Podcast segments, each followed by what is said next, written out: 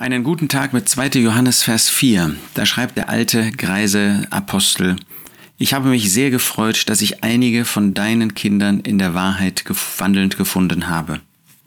Da war eine gläubige Frau, der der Apostel Johannes eine dringende Botschaft im Blick auf falsche, böse Lehrer mitzugeben hatte. Aber bevor er auf diese Botschaft zu sprechen kommt, freut er sich mit ihr und will er ihr Herz öffnen und ihr zeigen, dass das keine harten Worte sind, die er ihr aussprechen will, obwohl sie hart waren, sondern dass er wirklich ihr zugewandt war. Ich habe mich sehr gefreut. Wie ist das schön, wenn wir Glaubensgeschwistern gegenüber Freude ausdrücken können. Das führt zur Gemeinschaft.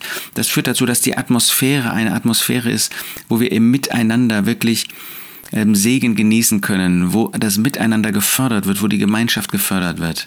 Ich habe mich sehr gefreut. Er hatte sich nicht nur gefreut, sehr gefreut. Können wir das auch Miteinander ausdrücken? Freuen wir uns, Freude miteinander zu teilen und so auch auszudrücken? Ich habe mich sehr gefreut, dass ich einige von deinen Kindern in der Wahrheit wandelnd gefunden habe. Was ist das für eine Freude für Eltern, wenn ihre Kinder und damit sind ja nicht äh, Dreijährige, Siebenjährige gemeint und auch nicht nur 16-Jährige, wenn Eltern sehen, dass ihre Kinder im Glauben leben, dass sie ein Leben mit dem Herrn Jesus führen, dass sie, was den persönlichen Lebenswandel betrifft, dass sie, was den gemeinschaftlichen Lebenswandel betrifft, wirklich ein Leben mit und für den Herrn Jesus führen wollen. Und wenn wir das dann auch noch bei anderen sehen, dann ist das eine großartige Freude. Und dann dürfen wir das ausdrücken. Ich freue mich, dass es Kinder gibt in deinem Leben, die wirklich mit dem Herrn leben, die in der Wahrheit wandelnd gefunden werden, die auf dem Wort, auf der Basis des Wortes Gottes ihr Leben führen. Wir können unsere Kinder nicht bekehren. Wir können letztendlich auch nicht dazu führen, dass unsere Kinder wirklich dem Herrn Jesus nachfolgen. Und doch dürfen wir nicht übersehen, dass sie etwas in unseren Elternhäusern, Wohnungen lernen ähm, und an Atmosphäre mitnehmen oder eben auch nicht, was ihr Leben prägt. Fragen wir uns, was Sie bei uns sehen, was Sie in unserem eigenen Glaubensleben persönlich gemeinschaftlich sehen.